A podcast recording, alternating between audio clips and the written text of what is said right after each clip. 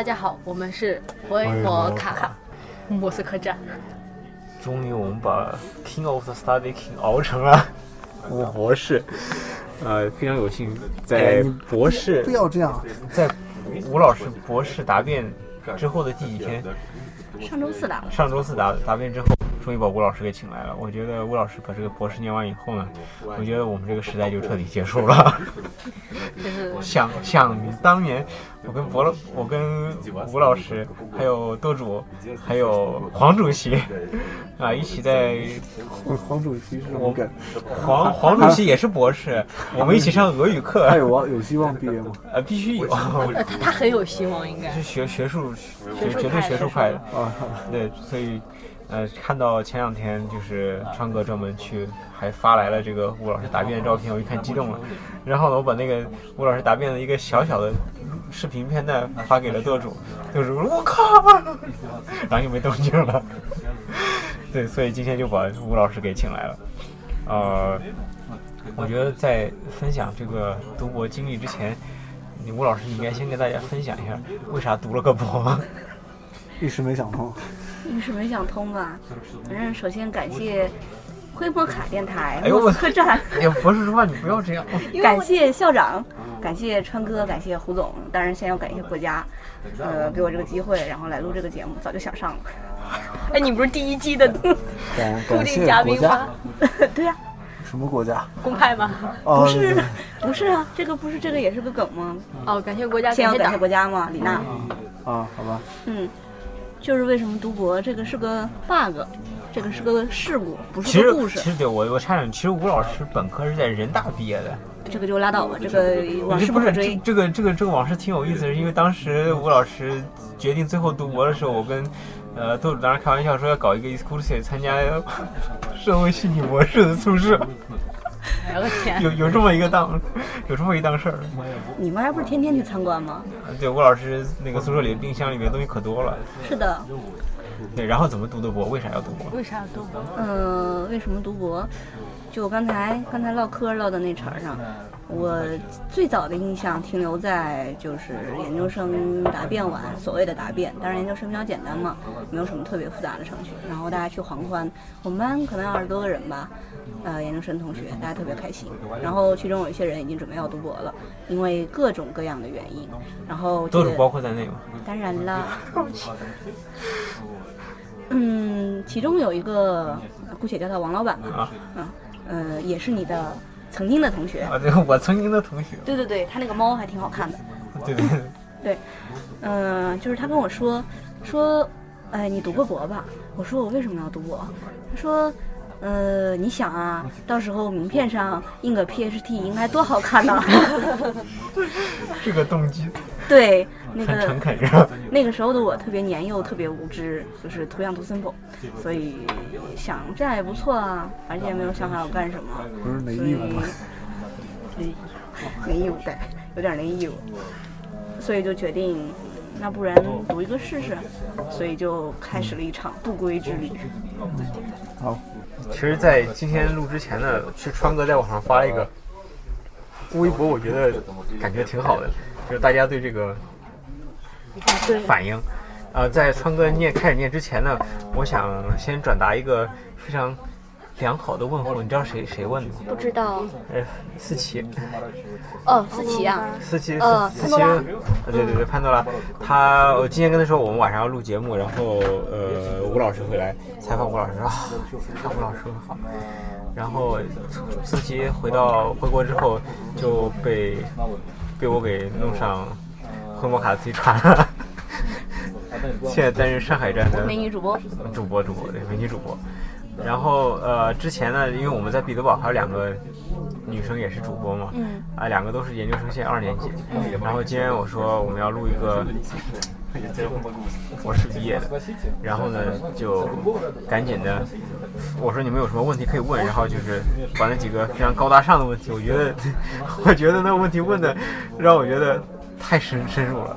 呃，第一个的问题是问吴老师读博这几年的心理变化，个性有没有改变？然后看世界的眼光和从前有什么区别？是不是的确需要对学术研究有足够的热情？吴老师你怎么回答？那你顺便给我看看呗。这是呃谢女侠的问题。好的。我刚问，我刚没问清楚吗？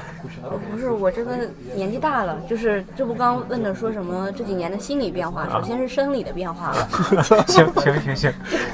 就是记性不太好了，没有以前记性那么好了，什么东西就是过秒就忘，这个其实是很难的一件事。那心理变化呢？心理变化这个怎么说？我看是一方面，别人看是另外一方面。就是说你的感觉就行，我从来都是很客很主观。嗯，对我从来都是很主观，对，特别特别照着自己。啊，嗯。心理变化，我觉得就是比以前更加忍耐了吧。以前可能年轻的时候比较沉不住气，看到什么不习惯的。看不顺眼的都会去讲，我为什么要打他？我怎么打得过他？但是现在的话，如果有遇到不太顺的事情，就是还是会去想办法。虽然我是个急性子，但是现在已经慢慢沉下来了。但是你觉得这是因是因为读博的事情，还是因为在俄罗斯时间生产生活时间久的问题？一多一多吧，一多一多是吧？感觉所有人在这儿待时间长了，性子都会变好。对。那那看世界看世界的眼光和之前有区别吗？看世界，看世界。我的世界以前很大，然后现在很小，希望以后会更大。啊，为啥呢？因为以前的话什么都想要，什么都愿意去尝试，但是后来发现自己其实能做的挺有限的，先把眼前的事做好。然后之后这不告一段落了吗？希望之后能发现更多的可能吧。所以觉得世界还会变得很大的。胡总有啥感受？好厉害！是不是以后那个就是毕业了之后有博士学位，应该名片上可以印了 PhD？对啊，你到时候出去也非常那个潇洒。嗯，其实我觉得怎么说呢，还是因为读博的人少吧。但是，呃，就我的观察，自己的观察来看，这是一个趋势，将来会越来越多人读博的。就是说，你是从象牙塔里面出来了，但是还没走多远。所所以你的世界会变大。对，象牙塔的世界太小。是的，对。象牙塔，你在塔里面，塔要能多大呀？现在像我感觉，我感觉读读博的人特别多。就说不出来的多，而且小学，特别是学妹、学生开始读博学生不是真的，就是学弟。哦，我就感觉男生其实读博的并没有特别多，相反是女生一大批的学妹在问我读博的事情。我真的就是不是很推荐女生读博。我说实话，就是感觉真的就不要入坑。但是好多大部分可能大家觉得，要不然就没选择，就好多就是不想从他那个象牙塔出来，然后不想进入社会。所以说，一方面可能是逃避。逃避现实，逃社会现实，或者说是，嗯，感觉还年轻，还有时间，然后要不要读个博，就是可能像我们大多数人的想法。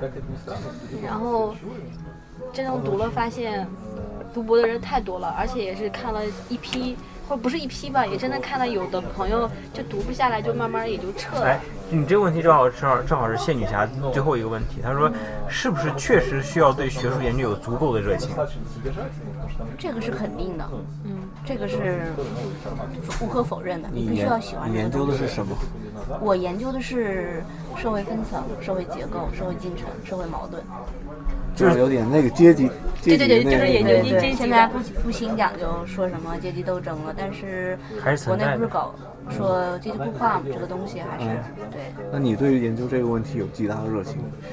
我其实不光这个问题，因为我研究我本科的时候学的并不是社会学，我相当于是完全换了一个专业，从研究生的时候重新开始的。然后一开始对社会学也没有特别多的理解，觉得哎社会学研究社会嘛，什么东西都可以研究，就是个万金油什么的。但是慢慢随着时间的发现，这个东西它很大，它包含的东西很多，它能让你。用更丰富的一个角度去看这个世界，所以我是真的后来喜欢上这个学科。那等于说就是，如果说，呃，比如打比个建议，说很多有，比如说，呃，有人，你像我这样的，嗯，就是本科一个专业，研究生又一个专业，我后来博士跳到了社会学这种专业。你脑容量比较大吗？不是，我觉得跟脑容量没有什么关系。我觉得可能最重要，可是还还是就是你说的，就是需要对你研究的科目有很大的这个兴趣。我觉得这是一个很很重要的一个动力，就是当除了学术之外一些乱七八糟因为形式上的一些东西虐虐你的时候，你需要有一个可能是我觉得是动力吧，支持你一直往前走。是的，嗯，而且读博的话，到最后真的可能是会那个方向会越来越窄，因为大给大家的概念，读完博之后，如果说除非说呃，应该读完博之后，要不然就搞科研，要不然就进高校，可能就是相对来说路的话，就真的话是蛮少。你是准备进高校还是做科研那一种？嗯，首先我想先说一下，就是我觉得以后路并不是越来越窄的，因为我看到一个趋势是，以前比如说很早以前九十年代的时候，大学生天之骄子，那个铁饭碗，但是后来读个本科是真的是不够了，大家都在读研，保研也好，考研也好，出国读研也好，大家都在读研。那不就有一句什么？那句话叫什么来？怎么说来着？以前有个老师跟我说，呃，本科多如狗，研究生满地走，然后博士就是不是。说明就是未来这个趋势就是大家还会读博，读博人会越来越多，这是一个这个时代对于就是高素质人才一个需求，所以读博并不是意味着你以后的路途会越来越窄，只是说社会需要扭转这个偏见。说你博士你只可以进研究所或者高校，他可以做更多的事情，因为你经历了读博这几年的历程，你看东西的角度，你处理问题的方法会不一样的。我不是说这个有多好，就说博士跟别人比起来他有多优秀，他有多牛逼，但是他其实挺牛逼的，他他只是不一样而已。你是不是意思就是说，其实不一定呃，博士毕业之后，就是刚才跟那个一定要去跟他去扣合，就两高校和那个科研两条路，应该还有别的出路。会有别的出路的。但可可不可能就是呃，读完博之后去进行一个比较普通的工作呢？比如说进企业啊之类的。但那时候你可能研究的这些东西，可能在企业里边并不会有太特别大的用处。尤其是阶级斗争之类的东西，你把 斗老板吗？这个怎么说？这是一个综合的考虑，就是用一句最普遍的话来说，就是做你自己。你看你想要什么，在你整个学习的过程中，你就可能会去考虑，就说我可能并不喜欢这个专业，你可能从第一步就跳出去了。但是我呢？我不敢这么说，我已经跳出来了。我也不敢指桑骂槐。舵主说你呢？对，顺便缅怀一下舵主。像吴老师，你你是我第呃见到的第二个博士答辩的人。然后我见到第一个博士答辩呢，也是一个姐姐，她是学检验检疫的，嗯，然后嗯对，在在俄罗斯，在这边的大学，她等于说是毕业之后。呃，回国之后完全从事和自己专业完全不相关的那个东西。他他之前的专业是检验检疫，回国之后去了一家直升机呃公司，因为他之前就是说在这边留学的时候，他有接触过直升机啊航天类的东西。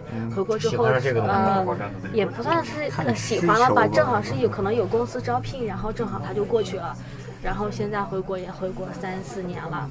在北京那边定居下来，其实也蛮好。就他，我今天就问他，我说，呃，我说我这我我又说我现在读的时候，我天天我想放弃，我我天天其实就一直在想，在问自己我为什么读博。嗯。然后我就感觉我不太适合，我能力也不到。然后我是感觉我真的能力，我是感觉我真没能力。然后读下来，然后那个姐姐说，她之前她上学的时候，她每天也在问自己，呃，但是到最后还是每天乖乖的去上课。她说，你就把你每天的，就是说。你就把论文啊，你就是论文啊，上课啊，你就把它当成是一个游戏升级打 BOSS，就是你过了一个这，你过了这一关，你就升级了，你可以进行下一关了。他是那种观点，但是，但是我想问一个，就是有点岔开川哥话题，就是你真要是把这个博士念完以后，你从事工作和你博士念的专业没有很大的关系，或者甚至一点关系都没有的时候，你会后悔吗？对我，我是我是很担心这个这一点。有一句话，我不知道你们有没有听说过，就说你研究过康德，但是你不一定要一辈子都研究康德。嗯，就是你去做一件事情，去学习一个科目，不意味着你这辈子都要去做做这个东西。也许就是因为你研究这个课题，研究某一个具体的题目，它让你发现了你真正想做的事情，它让你找到了真正的自己。吴老师，你找到了吗？我觉得我要找到了。你要找到了，对，这是一个未来时，因为人的一生明明就是一个发现自己的过程。我不能说现在我二十岁或者三十岁，当然我已经三十岁了。我不能说我现在已经找到了自己，我知道我自己最想做什么。这是一个跟周围的环境跟这个世界互相认识的过程，这是我一生都要去做的事。我只能就是保证我每一天会比昨天发现更多一点。明白。好。不过你要总结吗？没有没有，我我基本我明白他说的话。嗯。哎，但是我特别的你呃，比如说现在，比如说你读博时候这几年，你对女博士这个名词你有过抵触吗？就大家都感到啊，女博士或者怎么怎么样？你这个问题太肤浅。不不是，因为这很现实，因为因为这是如果特别是女生读博，我感觉是一个特别很现实的一个问题。我觉得我们不会对那个这种这种东西有太大的看人的想法。对，我觉得是看个人，看个人，看个人。还有一个最后我一个最关心的一个问题就是，我不知道。呃，吴老师是在社会系上学的，然后莫大相对来说社会系的风评不是很好。嗯，我觉得那是年前了，那是。就所以说，当如果说是你要遇到这方面的，这个都是你会有困困困困扰吗？或者是一个怎么说？我其实这个东西跟一开始的我有关系。一开始的我就是我刚才说，年轻的时候比较怕，就是什么都去干。当时候我在国内去选的时候，去了解信息的时候，我也发现这个学科，不是这个学科，就这个系，风评确实是有问题。但是我想，就是系是系，人是人，就是每个人都是不一样的。我可以选择在一个。大的环境里面做我想做的东西，找我想就是找到我想要的那一条路，所以我还是选择来了。当然，就是这些年，嗯，女博士这个身份还好，我觉得这个东西无所谓啊。我就是很普通的一个人，就是大家有的人在做售货员，有的人在做饲养员、游戏竞竞技商，嗯，但是玩家玩家对，我只是选择了一份职业，选择了一一一种。也做了一个选择而已。呃，我我我可以就是在从另外一方面回答一下刚刚川哥问题，就是说关于这个，如果你的院系风评怎么样不太好的话，我个人跟吴老师想法一样的，因为呃，你不管在哪个系，即使这个系再怎么着，他但凡是有教授，只要能评出来是教授的，你只要愿意学，不存在。你学不到东西的情况，他会给你。对，是你只是你由于客观因素，你可能觉得人家说这戏不好，而不可能说学不到东西，不可能。你就算举个例子说新闻系特别好吗？我不能说新闻系特别好，但是你如果真想学，是可以学到东西的。我相信每一个系，至少在莫大这个框架内，不可能有说你想学学不到东西的。只有你不想学，没有你学不到的东西。我觉得应该是这样说，比较相对来说是。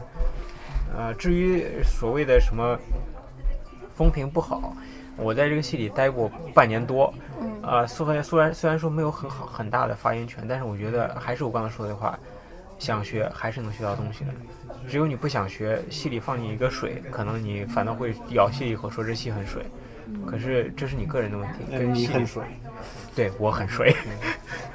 对，就是你要想知道梨子的味道，需要亲口尝尝。甲方乙方的台词，我觉得这种这种这些话，以前没有很多感触，但是后来发现每一句话都是真的，就是用自己的经验。歇一会儿，歇一会儿。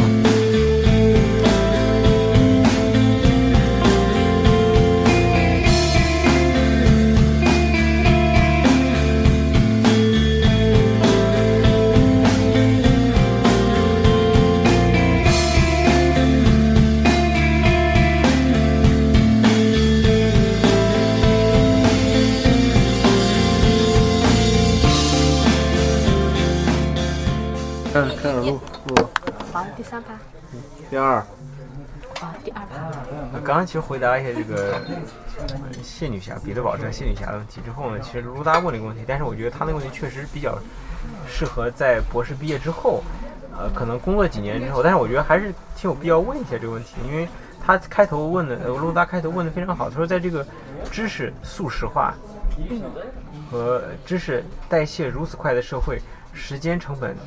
暂不考虑。嗯，我们如何在读博期间平衡知识和技能？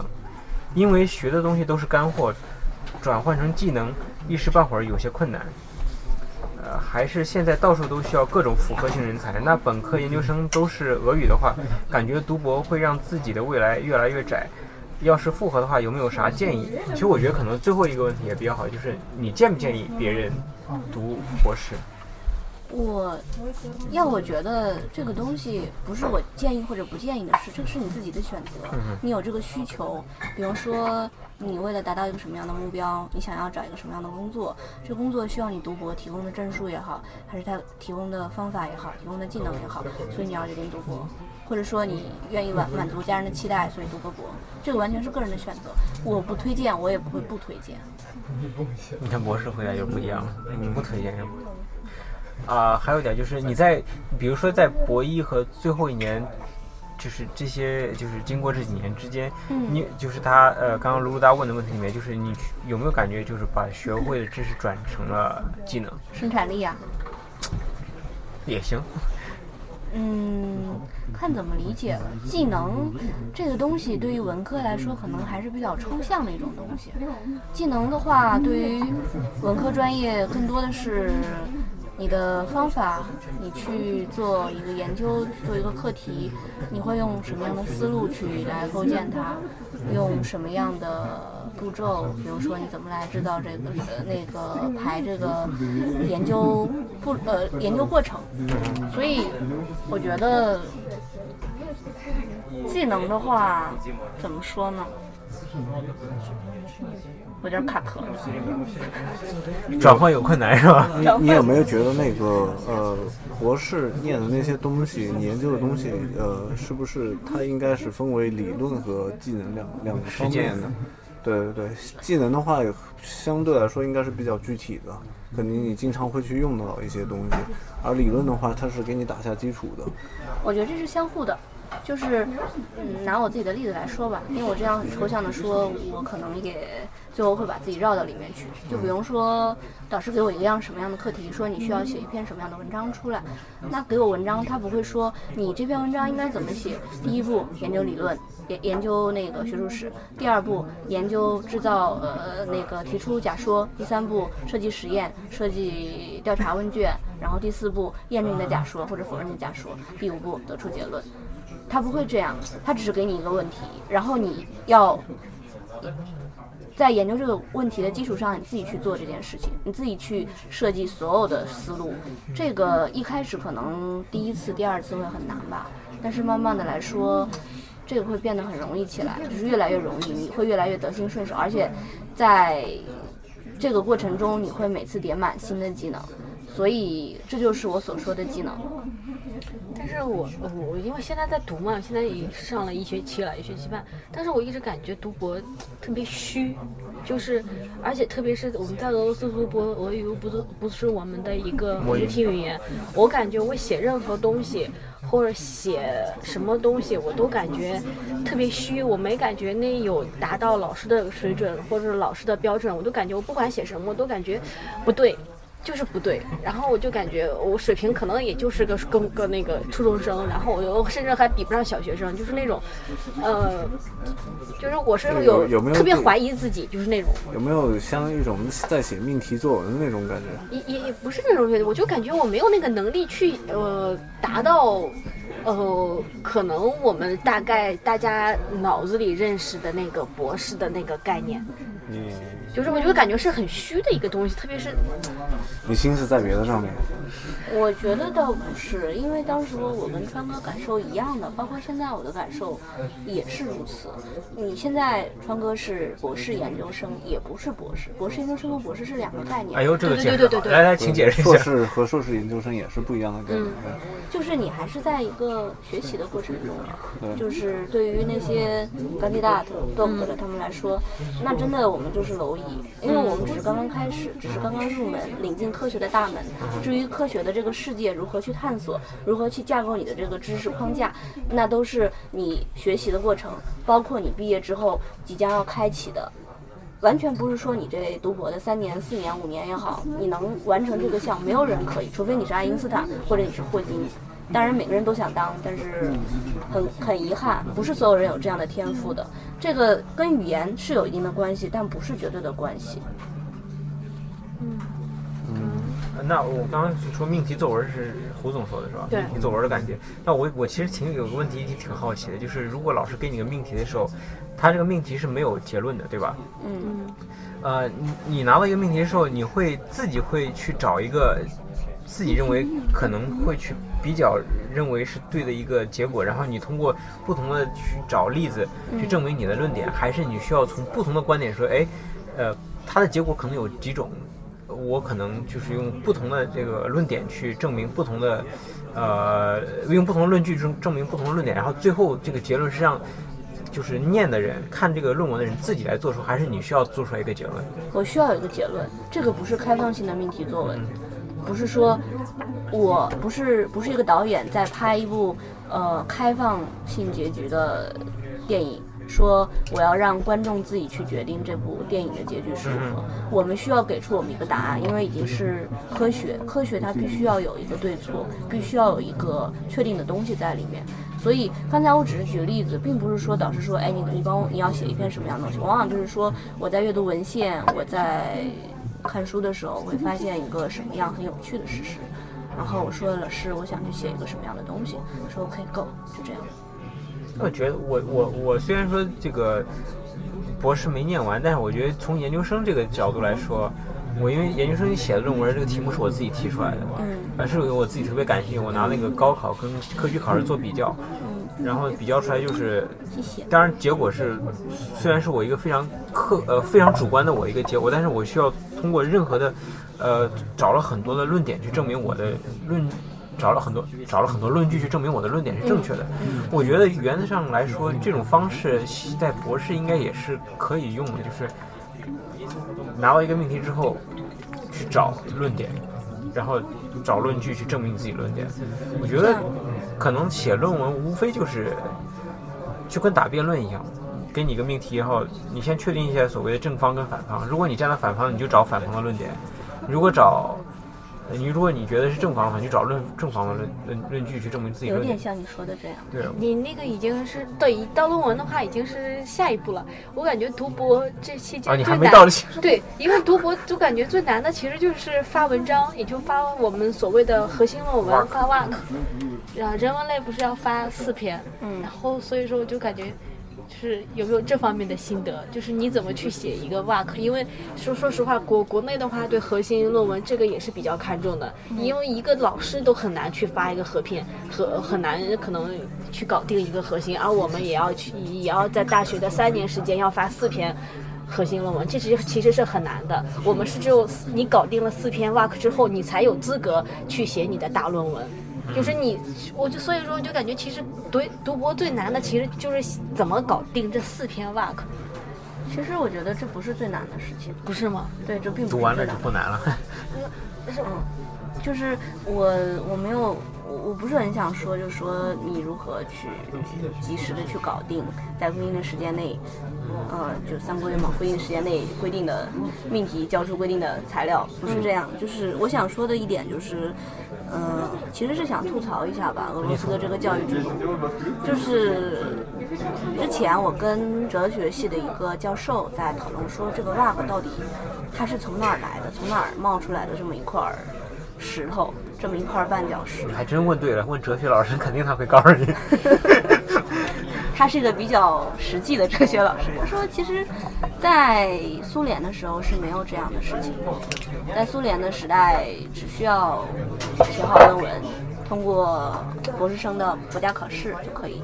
没有。对 c a n d i d a t minimum。就可以了。然后这个 WAC 大概是十几年前冒出来的吧。苏联解体之后才有。对，而且在莫大改革之前只需要三篇，现在是需要文科是需要四篇，理科是需要三篇。然后像我们毕业，我现在面临的一个很困难的问题就是，这个东西是否会得到国内承认？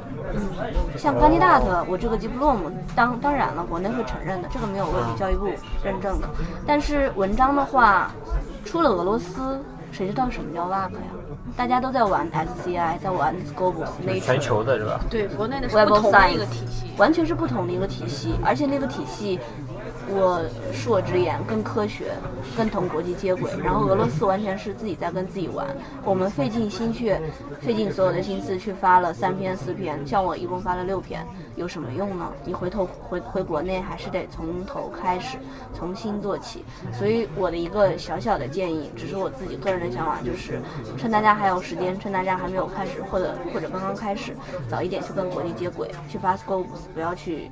过多的去关注 WAC，没有用的。work 就是达到最低标准了，然后更大的精力，意思说是放在就是跟更国际接轨的一些平台上。是的，那那国际上国际如果发的话，那是发英语的吧？嗯，可以翻英语的。中文的呢？中文的我暂时还不清楚，因为我国内确实没有发过，嗯这个需要自己去了解。每个学科也有自己一些特点。啊，那你六篇都是发的英，都发的是英 WAC，都发的是俄语的。然后我现在看到它，就是对于我来说它很珍贵，曾经，但是现在它不那么珍贵了。我想就是把它清零，重新开始。对，因为像现在，呃，关于博士改革的话，就是一就是一年一个声音。对之前我们现在在读的时候，现在已经有出声音说也要四篇瓦可再加一篇国际论文，也就是说英语的论文。就是所以说读博真的是还是蛮有风险的，因为你想想，你要完全搞定核心论文之后，你才有可能去再搞大论大论文。那个真的是我感觉三年时间真的很难去。搞定，我感觉我现在目前见到的能够三年正常毕业的人真的没有。我见过一个费老，哦，对，他真的是北大奇才。感觉北大那种已经，哎呀，那是已经是什么水平了？不过我我觉得还有一点就是时间成本，时间成本确实太大了。风险很大，因为现在有消息改说，那个教育部在酝酿新的改革，六年嘛对，六年。这个如果一旦实行的话，嗯。对这边，啊，我觉得可能要绕回来一个比较原始的问题，这个俄罗斯的这个博士在其实是翻译过来应该叫副博士，对吧？对，我觉得这点，我因为我到到底也没念完，但是我觉得有必要跟大家解释一下，就是这个钢吉达，就是关键大的，钢吉达特纳物品，不管是哪个学科的，对吧？他在国内是算副博士，他在国内是博士，博士，认证成博士。但是在俄罗斯，在如果是直译过来的话是副博士。副博士，那他 PhD 指的是副博士还是？副博士。改革之后就是 PhD 就是副博士，就是干地大的。其实 PhD 的意思本身是什么意思？博士，PhD 是不是应该也就是类似？PhD 是不是哲学博士的意思？对啊哲学博士，因为 philosophy 飞嘛，PhD。PhD 就因为我觉得有一点就很有意思，而且我觉得是蛮有必要，就是呃，我们当时上那个哲学课，你不管是学什么专业的，只要是你文科还是理科也好，你都需要在读博第一年上完之前考那个钢吉达斯克密姆，对而且最最重要的一门，据我感觉好像就是哲学。哲学。对，哲科学哲学史。哎，但是哎呀，哎，我我我说实话，我我是读博之后我才知道还有博士后这个事儿。就是你说你熬好熬了好几年，熬成博了，你回国了，你还不能还还不能直接工作，你还要找个地方去进站。也就是说，去当博士后，然后之后才能出站，之后好像才有这个也也不是就是必须的，这个还是看高校的选择。因为对于高校来说，他最担心的是什么？是你常年在国外，你没有办法很快的融入国内的这个教育体系、教学制度，没有办法马上的开展教学工作。所以最好的方式就是给你安排一个，之后这样的一个过程，然后让你过渡。你在这个时间内，你找到跟国内衔接的一个点，然后这样可以更好的开始生呃学术生活，更好去适应国内。那我春雨，那我春雨。而且呃，而且其实我我对我其实我对。我读博其实没有什么好的事儿，因为我的第一学历我是在俄罗斯的。现在你如果说是进高校的话对对对，不是呃，而且不不是不是五年，不是专家那个事儿，是现在很多高校招聘的时候，他们要求他们应聘的呃博士必须第一学历是国内的。嗯，也就是说他们他他就是国内的好的大学，对他们要要求你的第一学历，也就是你的本科是国内的二幺幺呃二幺幺或者是九八五。以后也会取消，因为二幺九八五这个概念已经马上就要消失了。，但是但是有很多高校他们会看重这个，所以说我就感觉哎，那那也蛮蛮不爽的，因为呃，毕竟我们就就这种是常年在国外就是上大学的，其实也不太好。那博士后是专门针对那个回归国的那些博士专门设的，还是说嗯，也不是专门针对国内，呃，专门针对就是回归国博士哎的，国内也有一些。那你博士后有想去哪里吗？哎，但是哎，但是俄罗斯不是他也没说要去博士后啊哎，？不是不是，俄罗斯很有一个很有意思的一个地方是你答辩完之后和你拿到博士证是要有一年的时间，对不对？以前是很久，就说至少要半年，有可能个别倒霉催的要一年半，这个也是有可能的。王大悦嘛，答辩之后，他的那个博士证最后是熊总好像给他带回去的。对，因为真的是隔了一年，有有差不多有朋友有个就是我有说的第一次见答辩的姐姐，她那个博士证真的是等了一年才等到。而且就半张纸，你知道吗？就是还不到，还还不如一就一张纸，然后连壳都没有，上面就写着“这个大拿五克”就没了。以前的以以后的不是这样的，是吗？有壳了就有壳了。对，就是时代都是在变的，什么都在变。而且川哥没壳，大学毕业证没壳。就当时看到的时候，我就感觉哦天哪！那你可以再买一个壳啊，套上。呼呼一个表，把它装在套套子里的人，装在壳子里的人。就是你是不是觉得花了这么多的资金，花了这么多的心血，花了这么多的时间，后来又换一个纸，就就换了一张纸儿，而且是个长条的那种。可是纸在你脑袋里啊，而且真的那个上面也没写你的专业，也没写你的学校，就写个干净大三五，然后你的名字，然后一个时间就没了。就是这是我看到写的名字还是个俄语的是吧？对，我看这是我看到那个博士证的，就是第一感觉，哇靠！值不值啊？就是你留学那么多年，就哎呀，很难说吧。就是可能大家真的自己有自己的选择吧。到了那个时候，也许这些它只是一张纸，它没有壳，它上面只有你的名字，什么都不重要了。好，歇一会儿啊。这么强。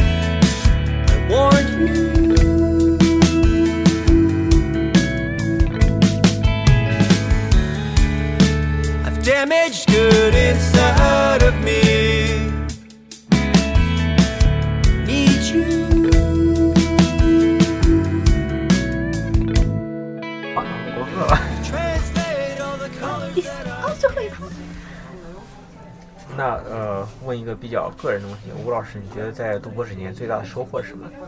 收获？嗯，除了那张纸儿你还没拿到。对呀，除了那张还没拿到纸儿，那张纸儿对于我来说已经不是说收获了。当然，这肯定是呃客观上的收获。但是对于我来说，最重要的是，嗯，发现了跟以前不一样的自己。这句话有点俗，换一句好了，就是。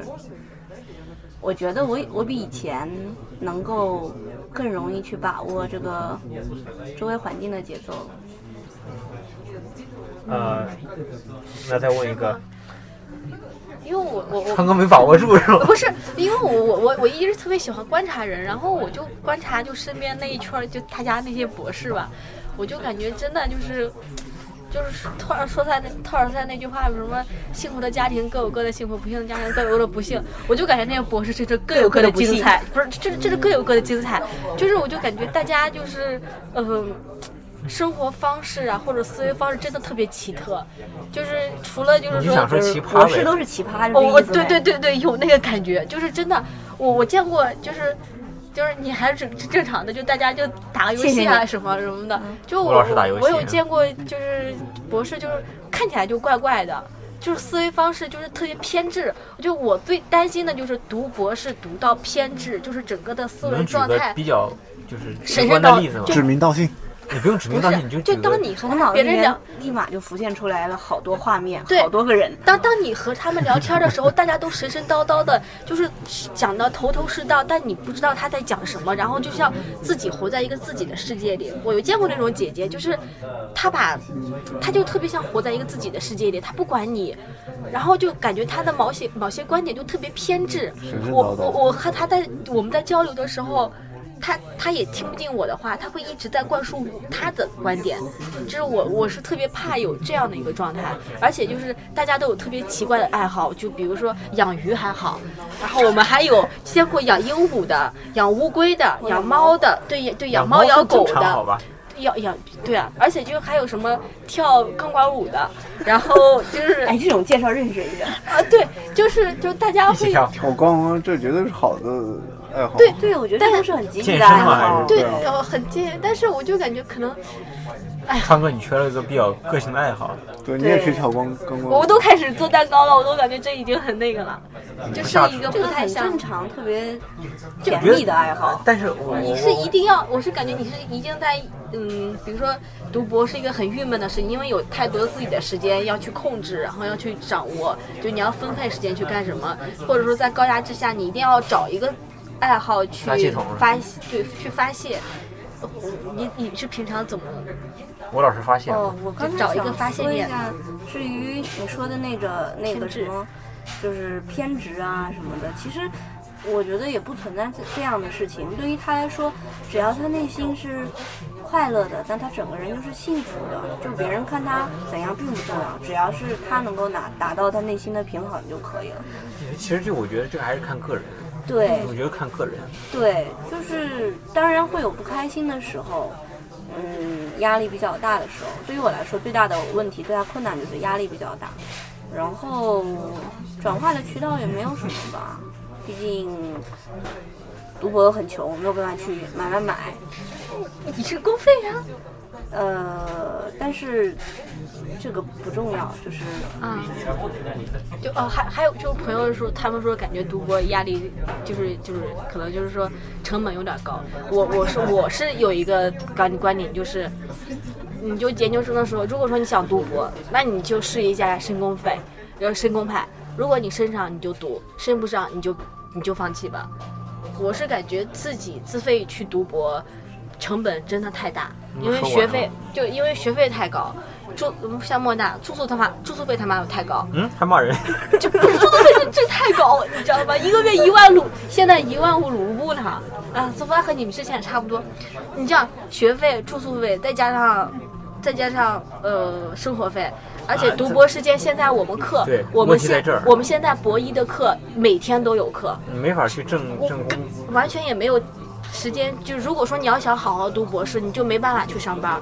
那你你都快三十的人了，然后你再问家里要钱，怎么可能？所以说我就感觉，如果说大家有想读博的，你就去申公派，申不上公派你就别读了。大外大 C 那年，嗯，我觉得，也不一定吧。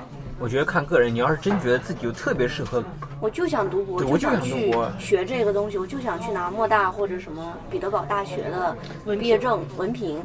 那我就是属于目标导向型的人群嘛，我要克服一切的困难。那是没有钱，如果没有家里面没有办法这么这么这样的供养我，因为来俄罗斯的大家家庭一般都大家都懂的，所以自己也会找到方法的呀。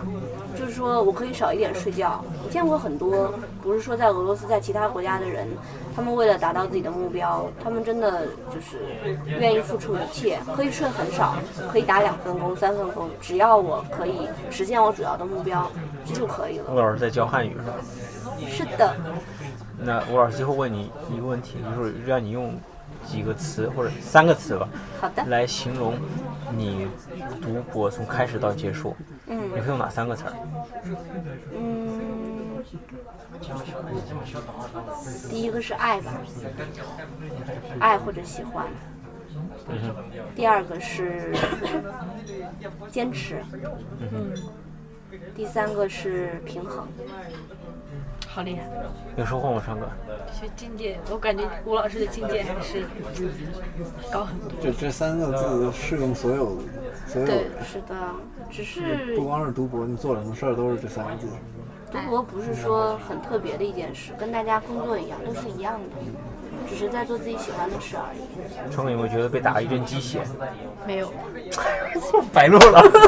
就是因为因为我是感觉，就是现在的我想的都挺好的，感觉有点那个。可是当我回到宿舍的时候，当我就是看着看着小王子的时候看着我一周的那个就是空白那一墙的时候，当又又呃又回归到自己的那个时间的时候，其实还是鸡血失效了，对吧？不是就还是会怀疑，就继续怀疑，然后继续问自己到底为什么读博，或者说应该怎么去坚持。那个是很现实的，就是我想我怎么才能把挖克写出来，就是那种这是最现实的一个问题，就是怎么才能死扛到底？对，怎么死扛，就是一个哎，你内心的信念和动力是什么？你有没有给自己有过一句话说你是什么让你坚持下来？这个是那种积雪型的人才，我只是就是今天我要做什么，我把这些事做完就好了。如果今天做不完，那我明天。今天加班加点，如果实在是客观条件没有办法的话，那我把这件事我明天要做完，就这样。有要有计划，对啊，对，有计划。你不能在一天里边安排太多的东西，也不能安排太少。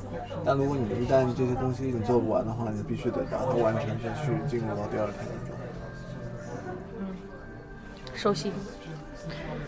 唉，行吧。这期节目我觉得。如果你要想好了念博士的话，你再多想几下，听完这期节目，然后再做一个决定。没听。首先你要说第一个要求就是爱，这个就很难感觉。你真的是发自内心的。对。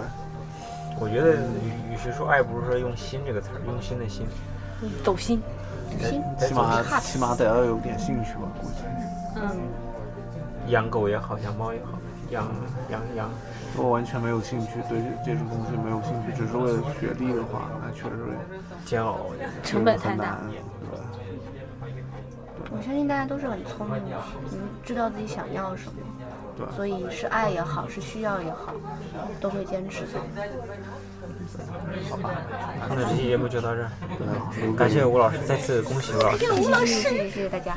我是，但是我给大家说一句，就当时真的看吴老师那，因为我是全场在看嘛，就看吴老师真的特别棒。就是你就想一屋子的人，就一屋的学者、学些老教授，全十几个人、二十几个人，对，全全都是为了，全都是为了这一个人而来，就是为了听他的答辩。我看到照片了，我震惊了一下。你想想。二三十个人全是为了吴老师一个人为他的答辩而来，而且整个的过程，说实话，呃，我觉得所以说他会怀疑，就是到底能不能弄下来，是因为我感觉过程太难了。就是当所有的，而且就像呃，就是吴老师介绍完自己的那个 PPT 之后。呃，然后老师开，就是所有的学者，就是教授们开始发问的时候，他不是说像我们概念里的是，我问你一个问题，你答我问题，是所有的人七八个问题，八九个问题，一股脑的全给一下子给你，给你抛下来，然后吴老师站在那儿说，啊，那现在我们来回题，第一、第二、第三，就是是那种就那种的压力一个状态，而且。两个半小时，接近三个小时，差不多。我是感觉那个压力真的太大了。哎，好，啊，留给各位听众一个念想，是什么样的情况？我认识几年，我认识八三人。コストパイでした。